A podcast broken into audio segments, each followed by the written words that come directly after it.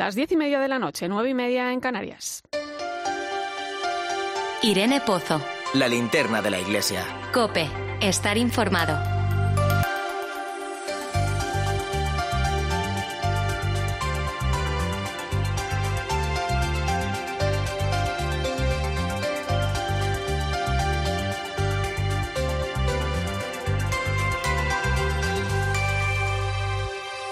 ¿Cómo estás? A pesar de todo lo que últimamente nos rodea, siempre hay motivos para alegrarse.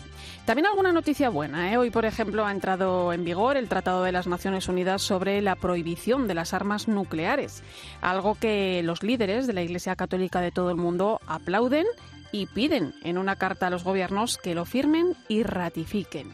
No olvidemos que la Santa Sede fue la primera en adherirse a este tratado que se aprobó en 2017 y que hace ilegal el uso, la amenaza, la posesión y el almacenamiento de armas atómicas. Al igual que otros pontífices, el Papa Francisco se ha pronunciado en numerosas ocasiones a favor del desarme.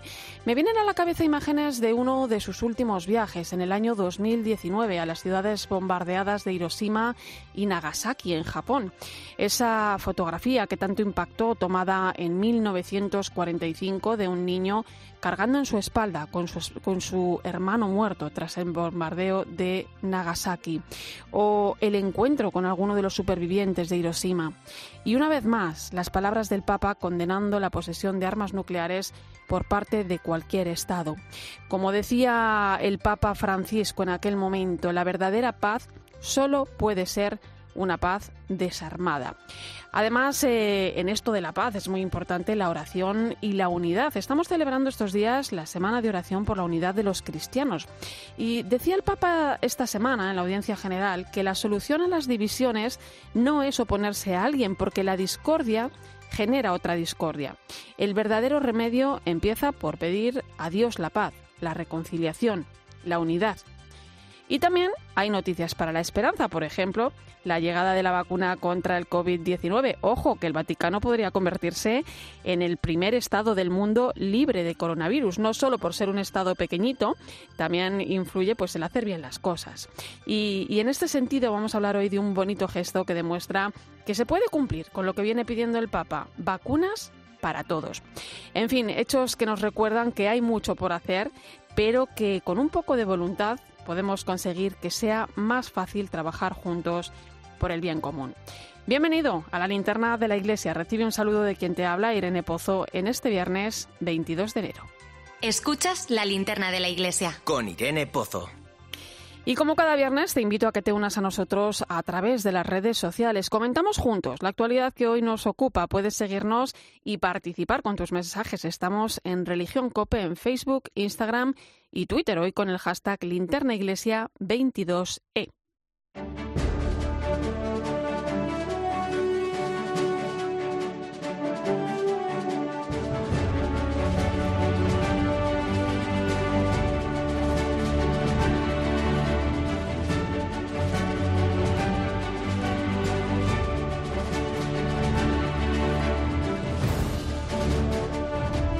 A esta hora repasamos algunas claves de la actualidad de esta semana. El arzobispo castrense de España permanece ingresado desde ayer en el Hospital Central de la Defensa Gómez Ulla de Madrid. Por prescripción médica, Monseñor Juan del Río, de 73 años, está sedado e intubado para facilitar el tratamiento de recuperación del enfermo que se mantiene estable.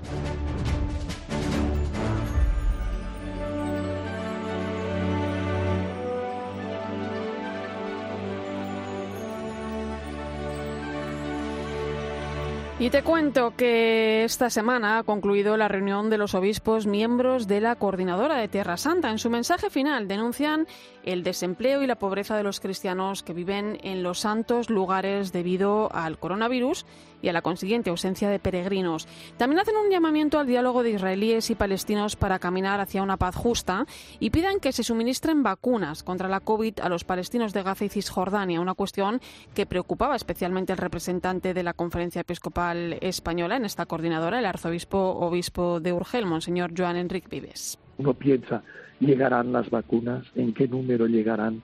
Y el, el llamado de la, la la, el llamado, el grito del Papa Francisco para que las vacunas no, se, no sean olvidados los pueblos más, más pobres, menos desarrollados, de que se les tenga un acceso, y un acceso en la medida del posible gratuito o casi, ayudados por otros países, eso clama al cielo.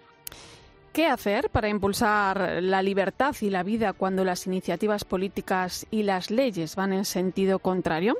Es lo que trata de responder la Asamblea por la Vida, la Libertad y la Dignidad, una iniciativa que han creado un centenar de asociaciones, como el Foro de la Familia, donde su presidente, Ignacio García Juliá, denunciaba en COPE que el Gobierno está aprobando leyes sin tener en cuenta a los ciudadanos en ningún momento en las tramitaciones de las últimas leyes, como la de educación, la de eutanasia, han pedido ni la opinión de la sociedad, ni han justificado la necesidad de ninguna de ellas.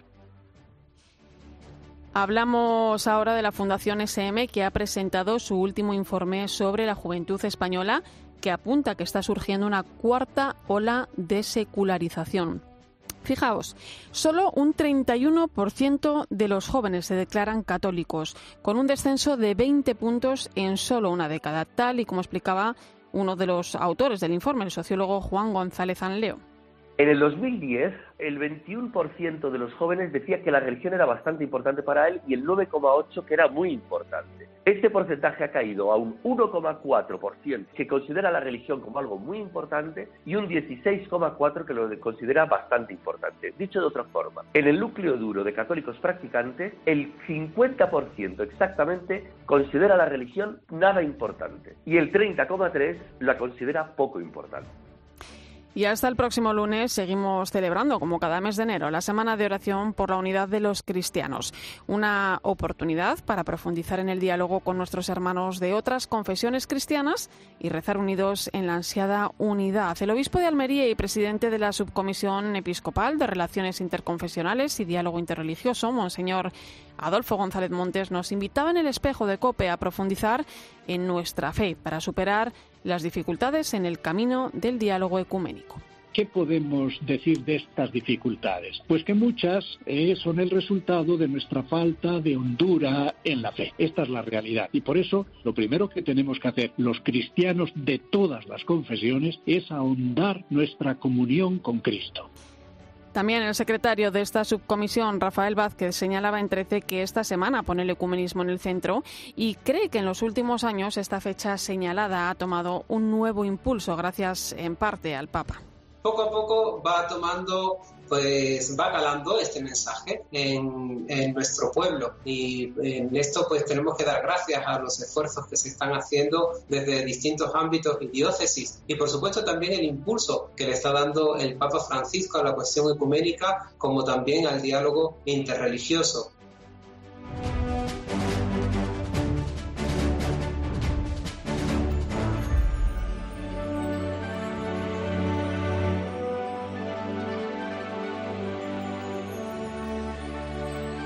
Pues hablar de la unidad de los cristianos es hablar de misión y unidad, dos palabras que nos conducen a la vocación ecuménica de las misioneras de la unidad que trabajan en el seno de la Iglesia por la unión de todos los hombres. Su lema, todo por la unidad.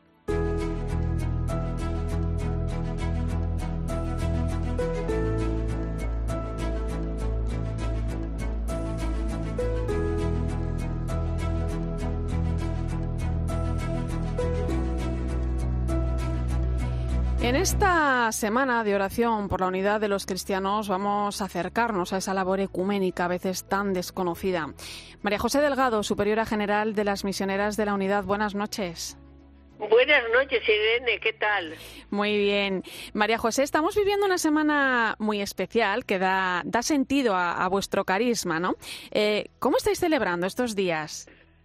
Bueno, pues teníamos un poco de, miedo, que iba a ser una semana que iba a pasar muy desapercibida, que, no íbamos a poder disfrutar eh, de una manera más pública de, los actos, como hemos hecho todos los años, que hacíamos peregrinaciones cada día, cada día peregrinábamos a una iglesia diferente. Pero bueno, bueno, pues estamos contentas porque las redes sociales mm, tienen más fuerza de lo que nosotros pensábamos, porque verdaderamente, pues lo que no hemos podido hacer presencial lo hemos hecho por online y la verdad es que la gente se ha, se ha, se ha puesto en marcha también en este camino y bueno, pues ha habido mucha presencia, aunque no presencial, pero sí eh, a través de las redes sociales. Entonces, pues la verdad es que estamos bastante contentas, sí. Eh, María José, eh, para que la gente, eh, bueno, pues os conozca un poco más, cuéntame en qué consiste vuestro trabajo, qué, cómo es vuestro día a día, qué objetivo tiene el Centro Ecuménico donde desarrolláis vuestra labor. Bueno, pues lo que has dicho que misión y unidad, pues efectivamente las misioneras de la unidad fuimos fundadas pues a raíz cuando empezó el Concilio Vaticano II, eh, porque bueno, pues eh, la Iglesia Católica antes no, no admitía el, el, el, participar en estos encuentros ecuménicos que habían empezado en 1910 como el ecumenismo moderno.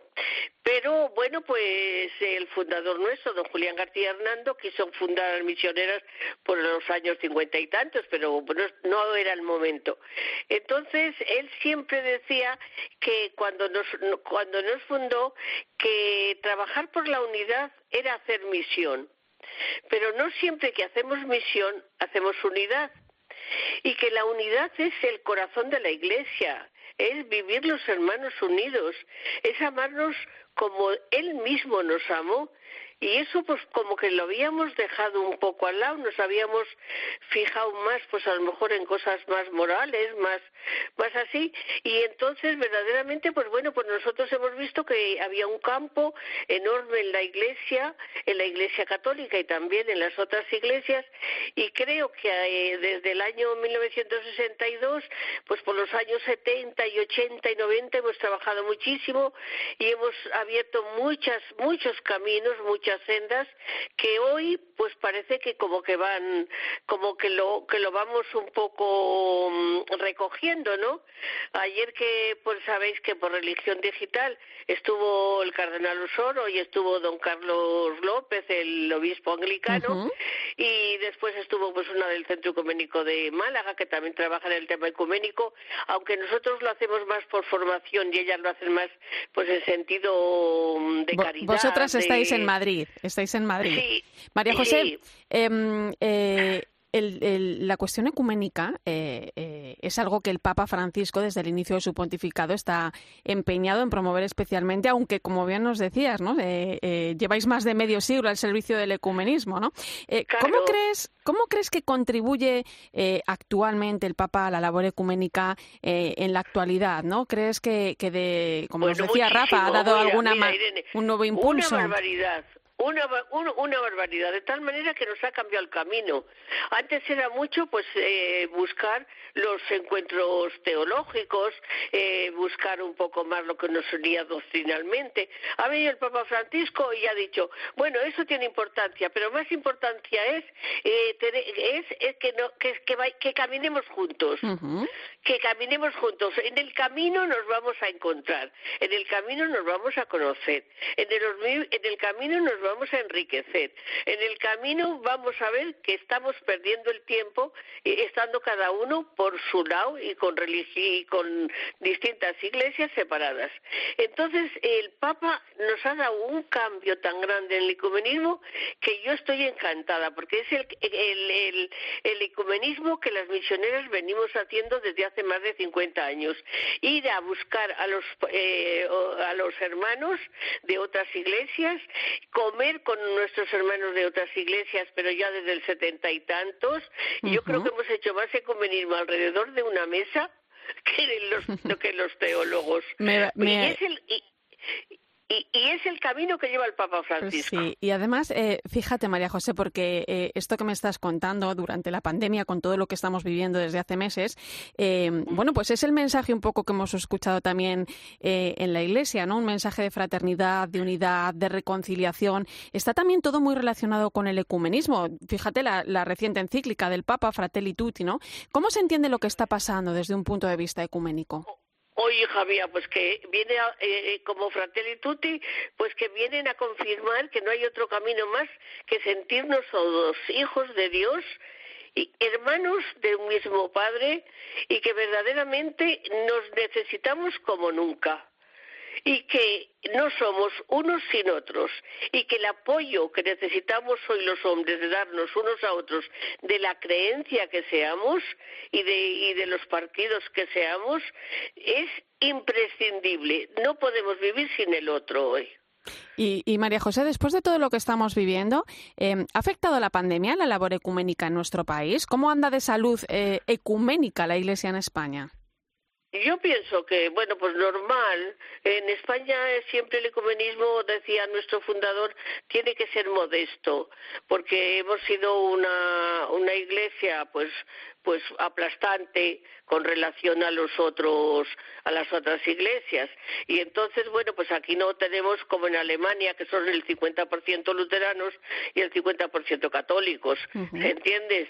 Y entonces, claro, pues el ecumenismo en España siempre tiene tiene que ser más modesto. Pero por eso decía el, el Papa Juan Pablo II, San Juan Pablo II decía que el interés ecuménico de la Iglesia Católica se veía en España reflejado, porque al ser todos católicos y tener la importancia que ha tenido pues dentro de nuestras posibilidades el ecumenismo en España, pues que verdaderamente era como el ejemplo el ejemplo a seguir de que la Iglesia Católica tenía interés en trabajar ecuménicamente, porque España era católica, ¿qué interés tenía, podía tener el trabajar ecuménicamente? Y sin embargo, se ha trabajado al principio como en pocas naciones. Vas a Suecia y es al contrario, o Finlandia, pues son la minoría católica y, y la mayoría son luteranos. Entonces, pues yo creo que eh, que, verdaderamente eh, cada uno allá en la, en la nación que esté, pues hacemos lo que podemos, lo que podemos. Pero yo creo que eh, verdaderamente España no tiene nada, nada que, que, que, sentir de no haber estado a la altura de, de lo que la Iglesia pedía en ese momento. Pues querida María José, eh, es un gusto eh, cada vez que, hablo contigo, eh, esa vocación, esa alegría, la vocación ecuménica que desprendes, misión y unidad, como decía al comienzo, y oración, ese es el camino. Gracias por tu ese tiempo. Es el camino, sí, sí, ese es el camino, efectivamente. Muchísimas gracias por haberme dado esta oportunidad de saludaros y de decir a los oyentes que no tengan miedo al ecumenismo, que el ecumenismo nos enriquece, el ecumenismo nos hace hermanos de todos los hombres y sentimos una iglesia mucho más universal, mucho más católica. Un fuerte abrazo, querida María José. Gracias, Irene. Hasta pronto. Adiós. Escuchas la linterna de la iglesia. Con Irene Pozo. Cope, estar informado. Pues son las 10 y 47 minutos de la noche, 9 y 47 en Canarias. Seguimos comentando la actualidad de la Iglesia. Lamentablemente tenemos que hablar de lo que sucedía en la ciudad de Madrid este pasado miércoles cuando una fuerte explosión destrozaba un edificio perteneciente a la parroquia Virgen de la Paloma y San Pedro el Real, dejando cuatro víctimas mortales y más de una decena de heridos.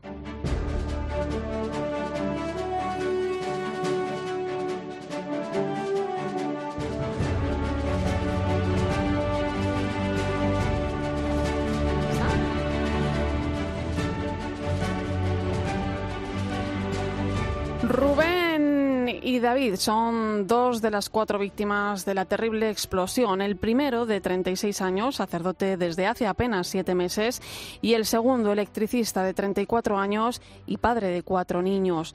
Ambos pertenecían al camino neocatecumenal. La investigación todavía se está llevando a cabo, pero todo parece indicar que la explosión se debió a una fuga de gas y a su acumulación en el edificio. Un suceso que ha conmocionado a toda España y del que se han hecho eco también incluso medios extranjeros. El arzobispo de Madrid, el cardenal Carlos Osoro, destacó el mismo día del suceso en el programa El Cascabel de 13 el apoyo y la colaboración de la comunidad parroquial y de los vecinos en medio de un momento tan duro. Qué bonito es también ver esa bendita pertenencia que tenemos todos, en la que no nos podemos evadir, sino que es una pertenencia de hermanos y nos interesamos los unos por los otros. La parroquia de La Paloma, a través de su párroco, Gabriel Benedicto, ha dado a conocer un comunicado en el que explica lo ocurrido. Dice que todo se produjo en un lapso tan breve que no les dio tiempo ni siquiera a ser conscientes de lo que estaba pasando.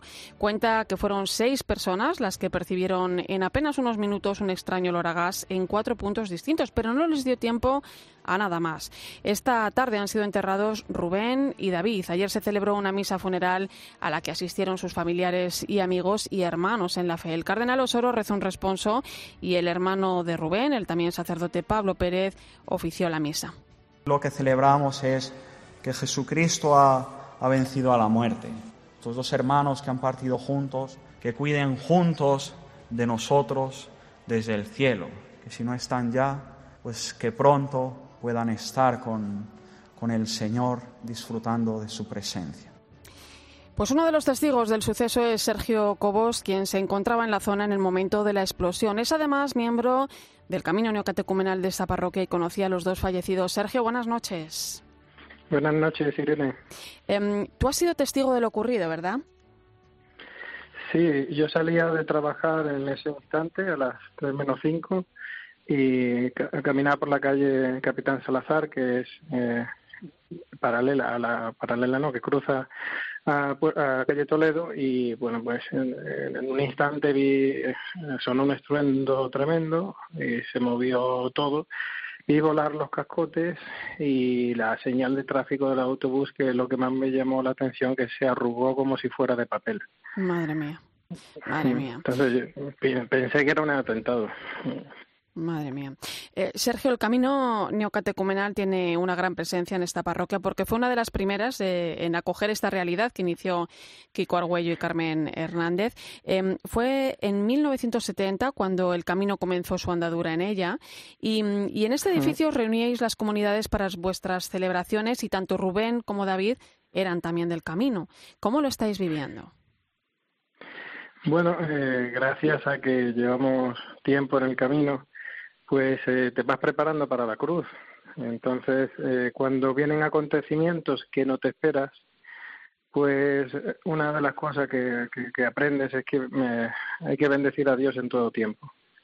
Y con mucho sufrimiento, porque siempre que eh, pasa un, pues eso, algo inesperado, una muerte que no te esperas y, y menos como ha sucedido, pues te tienes que agarrar más a, la cruz y, y, decir, bueno, Señor, tú sabrás, ¿no? Nosotros que somos, eh, estamos de paso, sabemos que algún día nos vamos a morir, pero eh, bendito sea Dios en todo tiempo. Y, y bueno, y, y gracias al camino, pues también le he podido dar una, una palabra a mi hijo mayor que me preguntaba, eh, que es eh, David era, era padrino de, de posconfirmación de mi hijo mayor y uh -huh. bueno pues lo, estaba llorando desconsolado y y entonces pues eh, se me ocurrió decirle una palabra de, de que si Dios era injusto entonces uh -huh. él me decía bueno me pienso que a veces es injusto por mi enfermedad y por muchas cosas que entonces yo le dije digo sí es injusto porque su hijo pagó por todos los pecados entonces realmente eh, si tuviéramos que, que, pagar por nuestros pecados poco, o sea, tendríamos que pagar por mucho más de, las cosas que nos pasan. Entonces, realmente la, injusticia de Dios es amor, nada más. Estos son accidentes que pasan y, y que a veces eh, suceden así, otro accidente de tráfico, otro, y bueno, pues eh, lo que tenemos que tener confianza en que Dios ha vencido la muerte, y Cristo ha vencido la muerte y, y es lo que creemos. Eh, Sergio, una última pregunta. Eh, ¿Cómo sí. eran Rubén y David? Bueno, eh, normalmente cuando alguien fallece siempre se suele decir las cosas buenas, pero en este caso se cumple. Eran dos buenas personas, eran personas alegres que disfrutaban de las cosas pequeñas, con la sencillez de David tomándose una cerveza y disfrutando de su familia, enamorado de su mujer, de, de, eh, una persona encantadora, de verdad, muy, muy feliz. Rubén también era vecino nuestro, entonces alguna vez ha venido a comer a casa y, y, lo mismo, una persona estupenda que disfrutaba simplemente con un trozo de pizza, no hacía falta tampoco. Entonces, eh, son personas que en este caso se cumple lo que, que siempre se puede, se, se puede hablar bien de ellas, eran personas maravillosas y siempre dispuestas a ayudar y sobre todo con los jóvenes, siempre volcadas y y bueno, orgullosos de, de, haberlos conocido y, espero que algún día nos veamos en el cielo. Pues Sergio Cobos, testigo de la explosión el pasado miércoles, feligres de la parroquia de La Paloma, miembro de, de una de las comunidades neocatecumenales de, de, la misma. Gracias por atendernos desde aquí. Por supuesto, nuestro pésame a familiares, amigos y a toda, y a toda la comunidad parroquial. Gracias, Sergio. Muchas gracias. Buenas noches.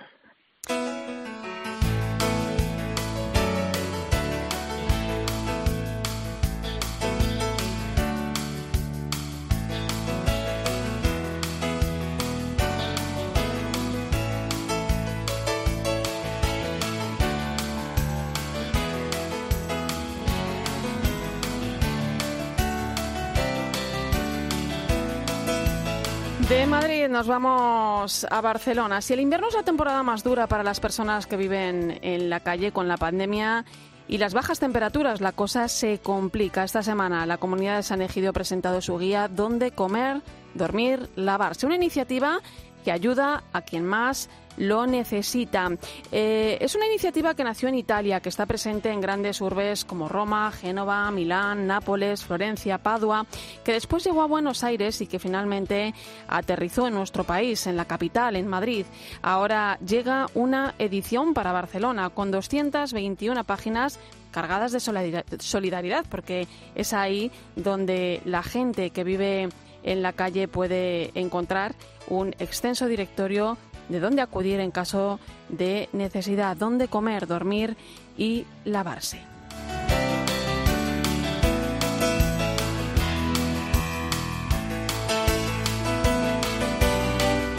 Y a partir de las 11 de la noche, las 10 en Canarias, te cuento que la Compañía de Jesús ha pedido perdón por los casos de abusos cometidos por jesuitas en España en los últimos 100 años y ha presentado un protocolo de actuaciones. Vamos a poner el foco en la labor que la Iglesia viene realizando en los últimos años en la protección de menores.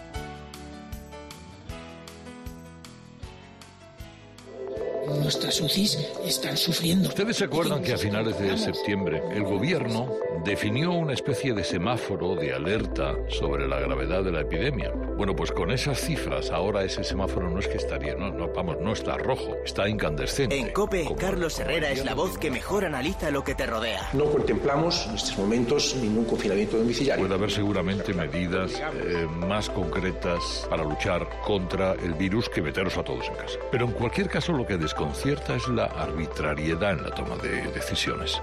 Y te cuenta todo lo que necesitas saber de lunes a viernes de 6 a 1 del mediodía en Herrera en Cope. ¿Y tú qué piensas?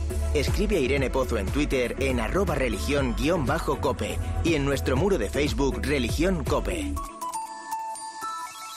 Da like a los comedores y a los roperos sociales. Da like a ayudar a las familias en riesgo de exclusión y a todo lo que tu parroquia hace por los demás. Si te gusta su labor, apóyala con un donativo en donoamiiglesia.es y como siempre, ella se encargará de hacérselo llegar a los que más lo necesitan. Con el Santander, llenemos el barrio de likes.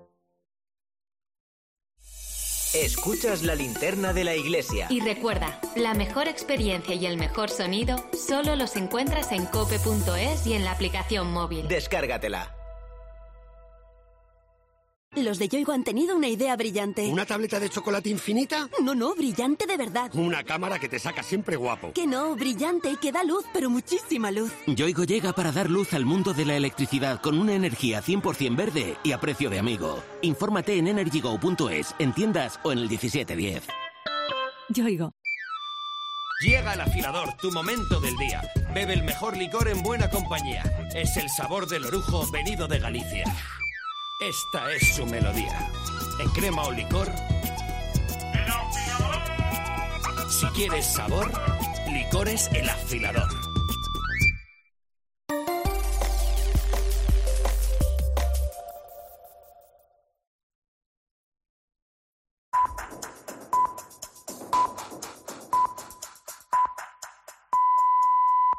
Son las 11 de la noche, las 10 en Canarias. Irene Pozo. La linterna de la iglesia. Cope. Estar informado.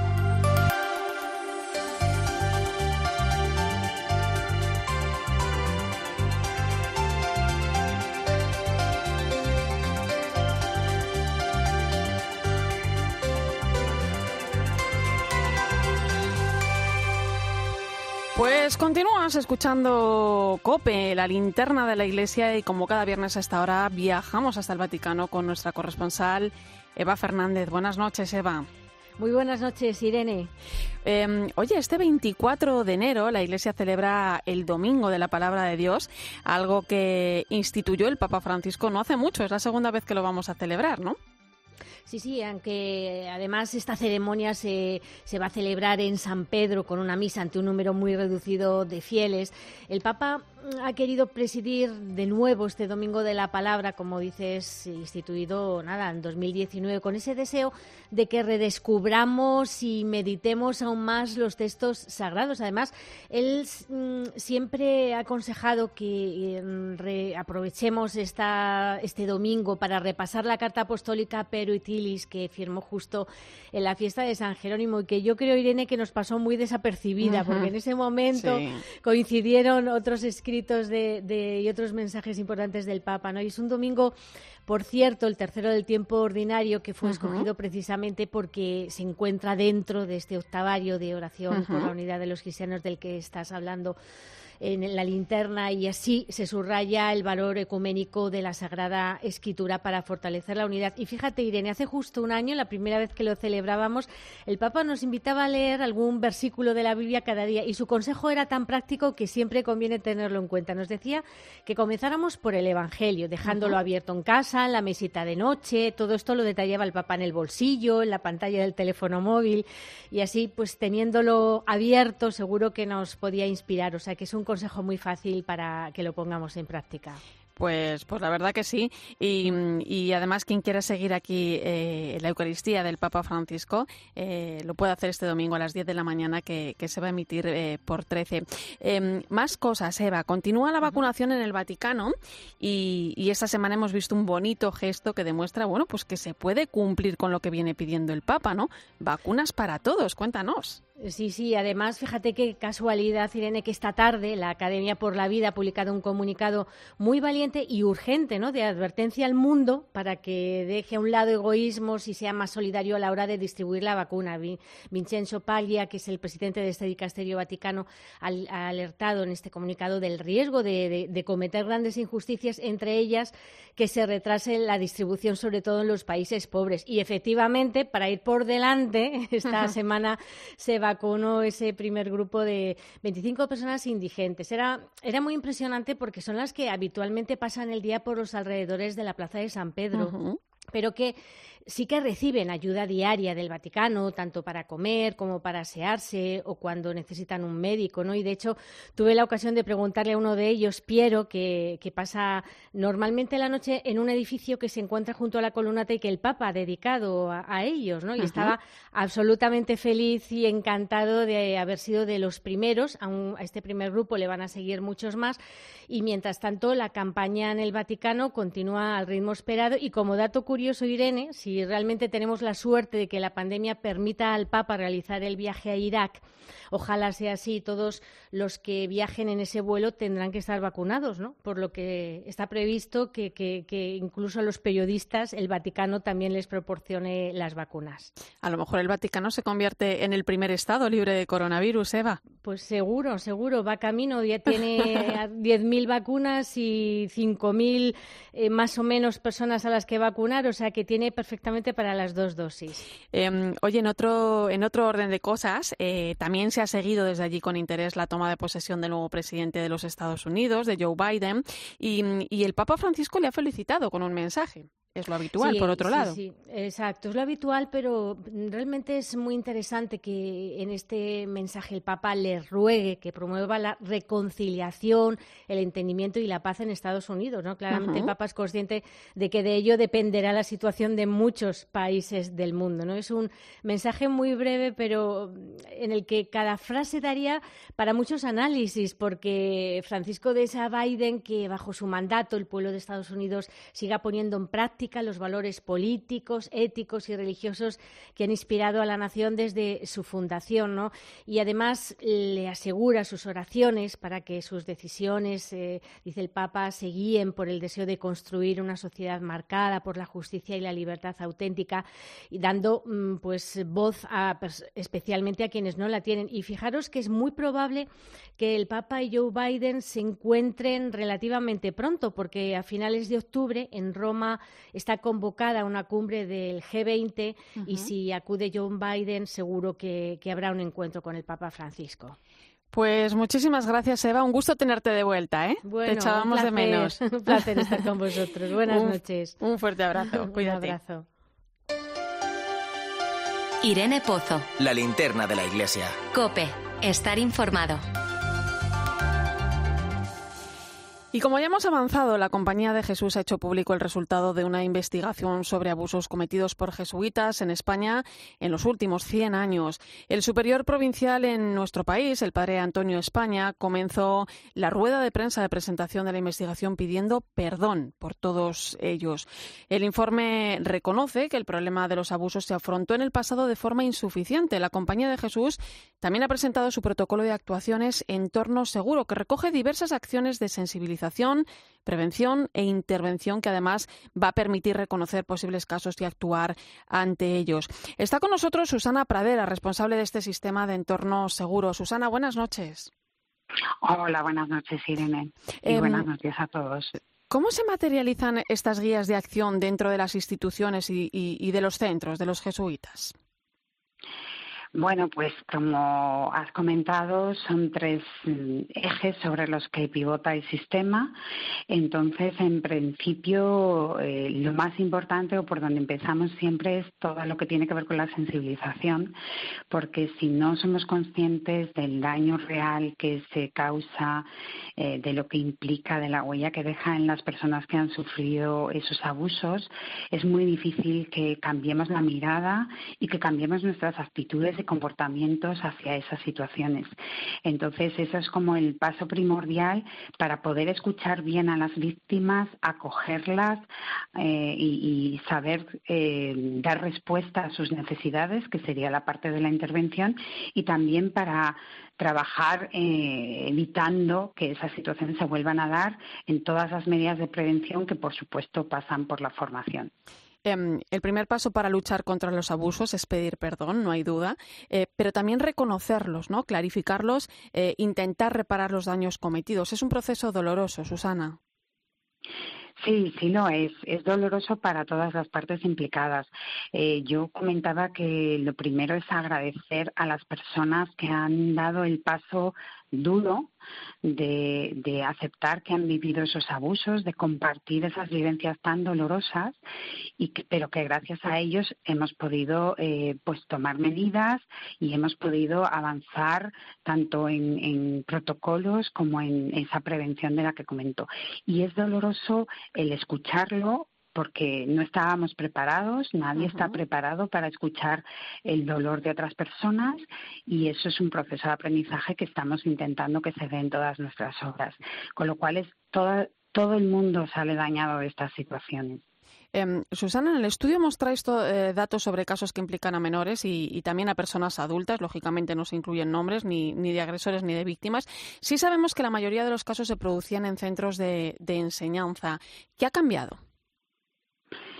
Bueno, pues lo primero está cambiando, que es un proceso, es un cambio de cultura y entonces va a llevar tiempo, pero lo primero que está cambiando es la mirada hacia, hacia estas situaciones. Es decir, saber que estas situaciones sí que se daban y que no se pueden consentir y que no tienen ninguna justificación. Y después, medidas tan sencillas como darnos cuenta de en qué sitios están produciendo este tipo de abusos y cambiar los aspectos físicos, por ejemplo, como poner cristales en las puertas o iluminar más los espacios. Pero además de eso, también el cómo estamos estableciendo las relaciones entre nosotros, el cómo se utiliza el poder, el todo, todo lo que tiene que ver con esa cultura del abuso que había y de la que hemos formado parte todos sin darnos cuenta y que ahora al empezar a poner luz y al visibilizarlo está haciendo que empecemos a darnos cuenta de los riesgos reales que había y de cosas que, que no se pueden consentir y sobre todo en intentar ir hacia esa cultura del buen trato que es nuestro objetivo final. Y, y, mm, por ejemplo, para que nos hagamos una idea, ¿cuál sería el protocolo que habría que seguir ante un posible caso? Pues siempre ante un posible caso, lo primero que hay que hacer es, en cada centro tenemos una figura que es la agente, el agente de entorno seguro, que son personas que han recibido una formación específica, que están más preparadas para poder saber detectar, identificar y saber tomar medidas. Entonces siempre eh, lo que se dirige es hacia esas personas y también hacia el buzón de protección arroba jesuitas.es, que es el que tenemos para que cualquier persona que ha sufrido cualquier abuso contacte con nosotros. Y en el momento en que tenemos conocimiento de una de esas situaciones, pues dependiendo muchísimo de qué tipo de, situaciones sean, porque hay una gran variedad, pues eh, por supuesto, si incluye a un menor, eh, tenemos que regirnos por la legislación vigente y tenemos que iniciar los protocolos que cada comunidad autónoma pues nos, nos invita a ello, ¿no? Eh, y entonces eso es automáticamente. Entonces se toman medidas con respecto a la protección de las posibles víctimas o de las personas que están denunciando y que están sufriendo esas situaciones, como eh, también con respecto a las personas que han podido cometer esos abusos. Se les separa, de, se les aparta de la situación, por lo menos temporalmente, hasta que se sepa y se compruebe los datos que nos están aportando. Pues Susana Pradera, responsable del sistema de entorno seguro, te agradezco mucho ¿eh? que hayas estado hoy con nosotros y todo nuestro apoyo, bueno, pues en esta cuestión que es importante que, sigamos en este camino, ¿no? Lo primero, como decíamos, pedir perdón y reconocer eh, pues esos errores del pasado para poder remediarlos en el presente y en el futuro. Muchas gracias, Susana. Muchas gracias por vuestro interés y por vuestra labor. gracias. Escuchas la linterna de la iglesia. Con Irene Pozo. Cope Estar informado. Pues un tema que vamos a ampliar y analizar en nuestro tiempo de tertulia que comienza ya mismo cuando son las 11 y 12 minutos de la noche, una hora menos en Canarias. Hoy me acompañan el redactor jefe de Mundo Negro, Javier Fariñas. Bienvenido. Muy buenas noches, gracias. Y el rector de la Universidad Eclesiástica San Damaso, Javier Prades. Buenas noches. Buenas noches, Irene. Pues comenzamos. Al hilo de ese informe que ha presentado la Compañía de Jesús, me gustaría que aportemos un poco de luz a este tema, recapitulando la labor eh, bueno, pues que la Iglesia viene realizando en los últimos años eh, con la protección de los menores, porque es cierto que en el pasado las cosas bueno, pues no se han hecho bien, pero la Iglesia ha entonado el mea culpa y, se, ha, se, ha, puesto las pilas. Todo lo que está haciendo el Papa contra los abusos en la Iglesia eh, tampoco se puede entender si no echamos la vista atrás. Es un camino que empezó mucho antes y, que refleja también la continuidad de, los diferentes pontificados. Eh, por ejemplo, una de las grandes crisis del pontificado de Benedicto XVI fueron los casos de abusos del clero en Irlanda, aunque es cierto que en los últimos años, bueno, pues han dado importantes, importantes pasos. Eh, Prades, os voy a llamar por el apellido porque Javier y Javier nos vamos a liar un poco. Javier Prades.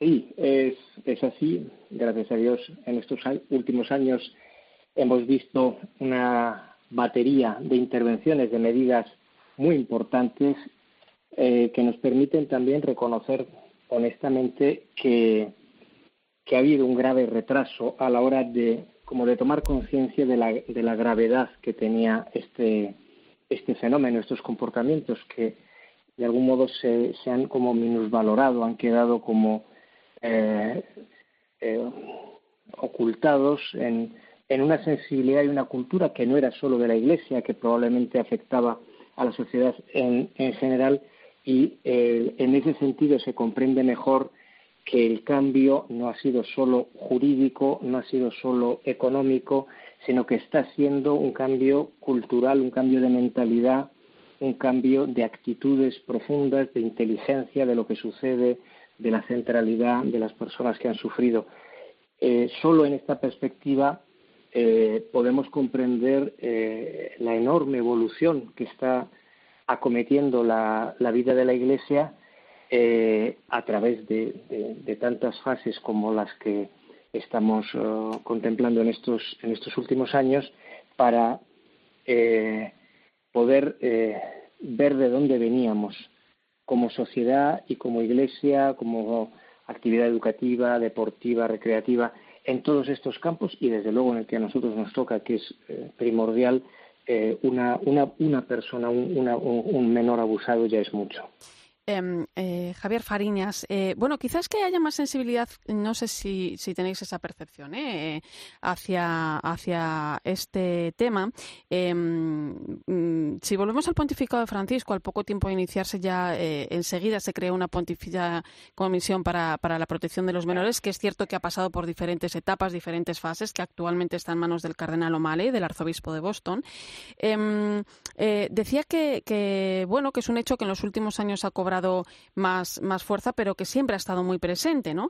Y, y hemos eh, casos muy sonados de los últimos años, pues por, ejemplo lo que ha pasado en Chile, lo que ha pasado eh, en la Iglesia en Alemania, en Australia, o, el terrible informe, ¿no? Del ex cardenal eh, estadounidense McCarry que conocíamos hace unos meses, que se puede decir que es escalofriante, ¿no? ¿Qué os parece el camino que se ha ido trabajando? Es cierto que la pandemia quizá ha hecho que no se hable tanto de la labor de la Iglesia en este sentido, pero son cosas que no paran. Bueno, a mí me parece muy interesante y cuando estábamos escuchando a, Susana Pradera, creo que lo ha resumido de una forma categórica, porque si podemos estar más o menos de acuerdo, precisa alguna cuestión, pero ha dicho se, se abordó este asunto de una forma insuficiente. Y, también un poco con lo que mi tocayo Javier decía hace unos instantes, estamos asistiendo a un cambio de, de paradigma. O sea, decir, que no es solo la Iglesia, sino que me parece que, que voy a poner un, ejemplo, una analogía que, quizás no es, eh, no es comparable a lo que pasa en la iglesia, ¿no? Pero hay un movimiento en Estados Unidos, el Me Too, que dice que abusos en el mundo de Hollywood, pues, pues probablemente si empezamos a, echar la vista atrás y a investigar, pues probablemente desde el origen de los tiempos, ¿no? Bueno, que que eh, estamos en un cambio de paradigma social y también, por suerte, en el ámbito, en el ámbito eclesial.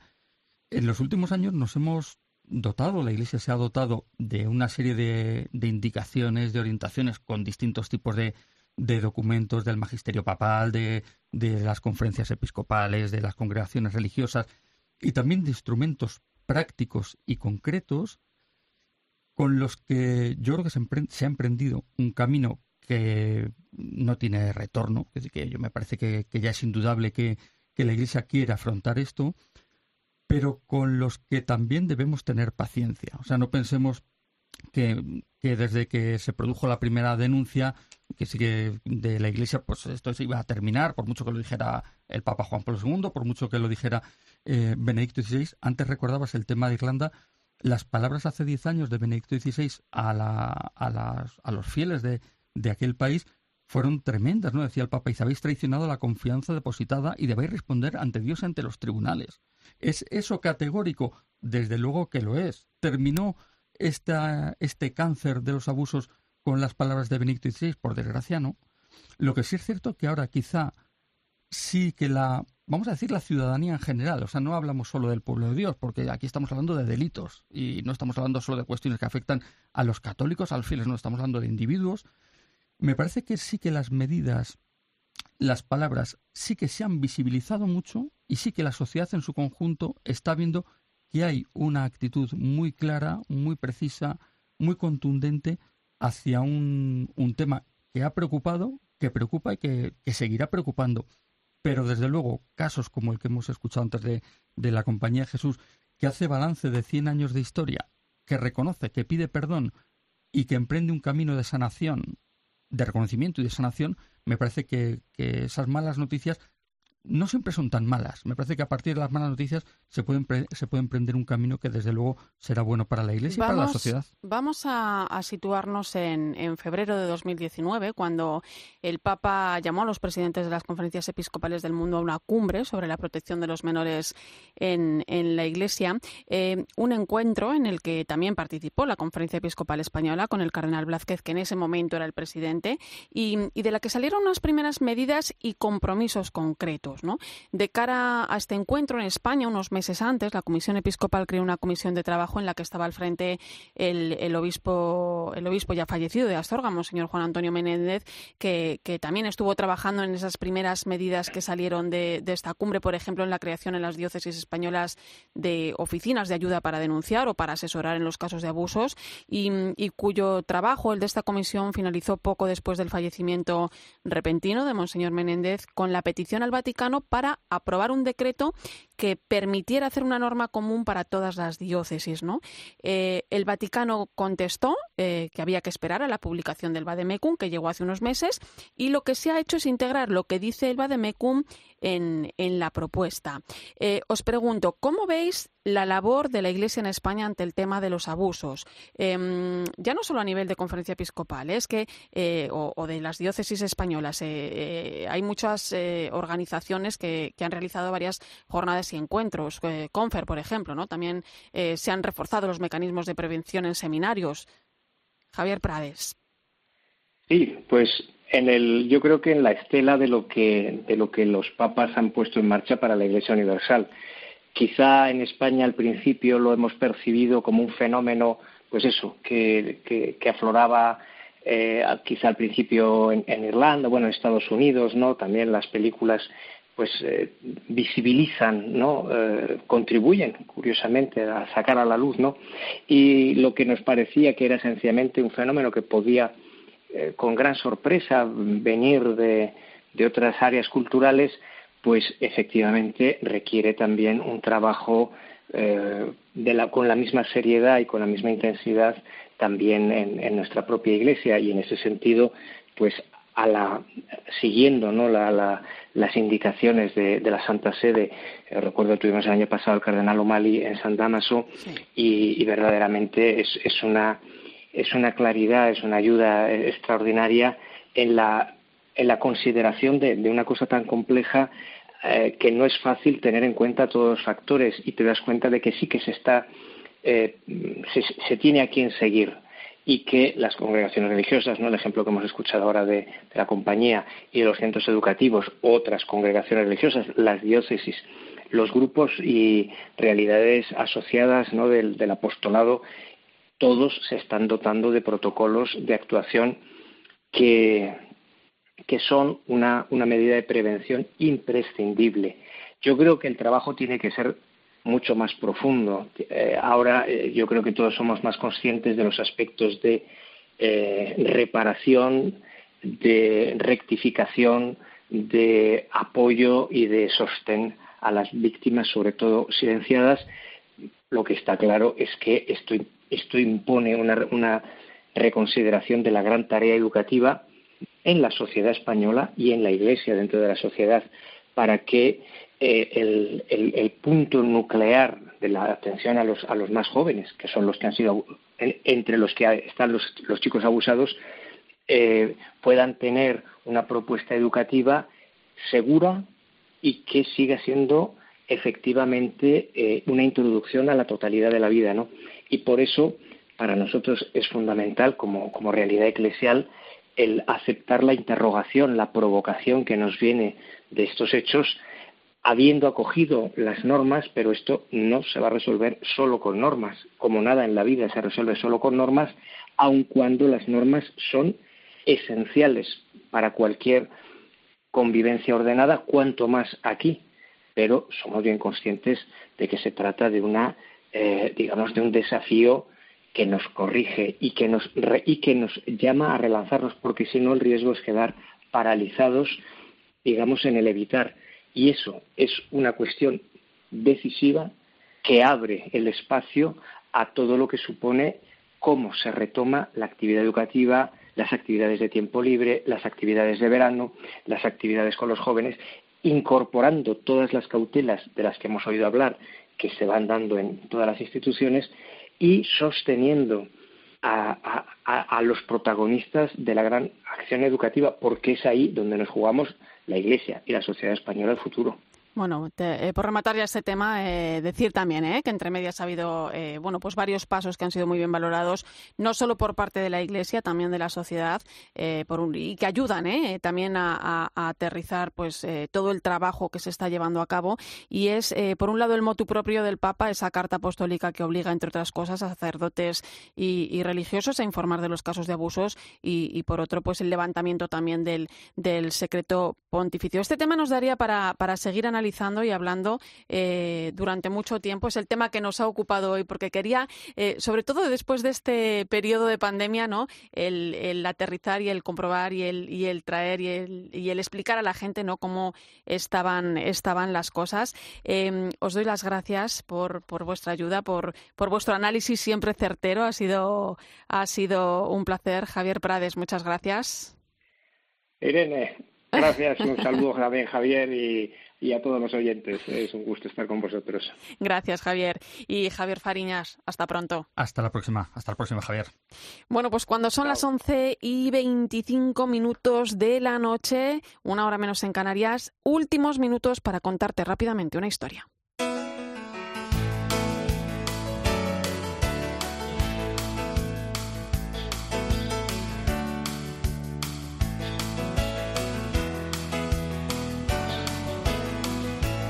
A veces es muy complicado reconocer la enorme labor que realizan algunas personas, un trabajo silencioso, desinteresado, sin esperar nada a cambio, pero que siempre es importante agradecer. Esta mañana el premio CEU Ángel Herrera de Ética y Valores se entregaba a las hermanitas de los pobres en su centro de San José de Madrid, una congregación al servicio de los mayores, respetando su cuidado y defensa de la vida hasta el momento final de forma natural. Es impresionante comprobar eh, eh, el acompañamiento que hacen tan desinteresado a, enfermos. Una gran familia en la que cada uno aporta lo que puede para que todo vaya adelante. Un trabajo que realizan que hace que todo el mundo pueda sentirse acompañado.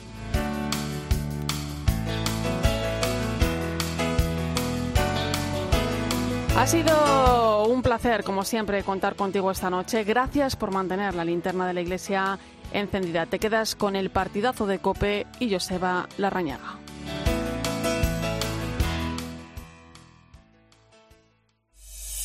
Escuchas Cope. Y recuerda, la mejor experiencia y el mejor sonido solo los encuentras en cope.es y en la aplicación móvil. Descárgatela. El tesoro del abuelo, la supernave de mamá, el cochazo de Charlie, la bala roja, el maldito coche del vecino. A lo largo de la historia lo han llamado de infinitas formas. ¿No será hora de llamarlo tu Golf? Nuevo Golf 8. Volkswagen. ¿Todavía no conoces Wilet? Es la aplicación de Repsol con la que puedes pagar con el móvil en miles de establecimientos y también tus repostajes sin bajarte del coche. Además, tienes 3 céntimos litro de descuento en carburante y un montón de promociones exclusivas. Solo con Wilet, la app de Repsol, ahorra y paga sin contacto de forma segura. Descárgatela ya. Más información en Repsol.es. En Día llevamos 40 años ayudándote a ahorrar. Esta semana el plátano de Canarias un 30% más barato. Ahora tan solo a 1,49 el kilo. Día, paga menos. Cuando confías en Securitas Direct, cuentas con protección total, dentro y fuera de casa. Con tecnología exclusiva contra robos y ocupaciones. Con la central de alarmas más grande y avanzada de Europa. Con miles de expertos preparados para actuar y dar aviso a policía en segundos. Securitas Direct. Expertos en seguridad. Llama ahora al 900-666-777 o calcula online en securitasdirect.es. Este 2021 los grandes eventos deportivos están en Dazón. Todos los partidos que se emiten de la Copa del Rey, la Premier, la Euroliga, MotoGP. Vívelo todo en directo o bajo demanda, desde donde quieras. Smart TV, ordenador, smartphone, tablet, sin permanencia y por solo 9,99 euros al mes. Suscríbete ahora en dazón.com y disfruta del primer mes de prueba gratis. Dazón. En MediaMarkt tenemos mil productos a precio de coste para que ahorres al máximo. Como una Smart TV Samsung 4K de 75 pulgadas por solo 896 euros con 61. Ya en tu tienda y en MediaMarkt.es. MediaMarkt, hecho solo para mí. Iberdrola abonará a sus accionistas 0,168 euros brutos por acción. Y además puede elegir entre recibir gratuitamente nuevas acciones recibir su remuneración en efectivo vendiendo sus derechos en el mercado o recibir efectivo mediante el cobro del dividendo a cuenta. Elegir para ir a más. Informes en el 900 019 o en iberdrola.com.